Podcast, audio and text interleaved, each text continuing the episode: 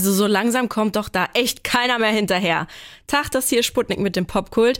Mittlerweile gibt es so viele verschiedene Spider-Man in diversen Filmen und Universen. Einer der besten davon soll wohl Spider-Man Into the Spider-Verse aus dem Jahr 2018 sein, also dieser Animationsfilm. Und jetzt gibt's ganz neu in den Kinos die Fortsetzung davon, Spider-Man Across the Spider-Verse. Was der so kann, das verrät uns jetzt mal unsere Film- und Serienexpertin Theresa, die natürlich schon für uns gesehen hat. Hallo du. Hi.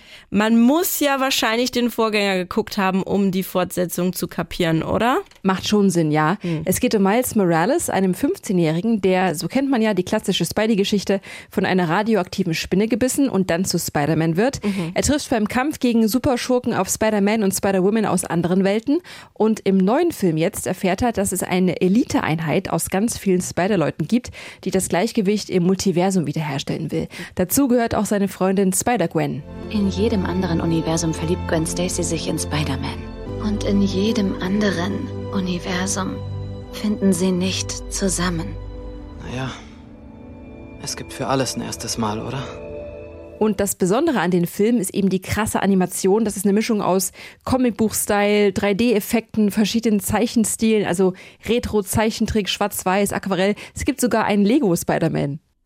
Ich glaube, ich habe den ersten Teil mal irgendwie im Flugzeug gesehen. Das klingelt irgendwie bei mir. Also da sah das schon sehr fantastisch aus.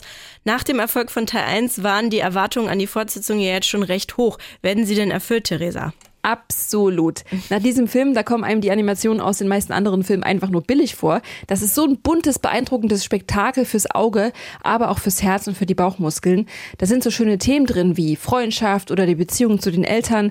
Das ist für mich nicht nur der beste Spider-Man-Film, sondern auch einer der besten Marvel-Filme überhaupt. Oh, okay, wow. Also ich glaube, das ist sehr, sehr großes Lob und ich habe keine Ahnung von Marvel.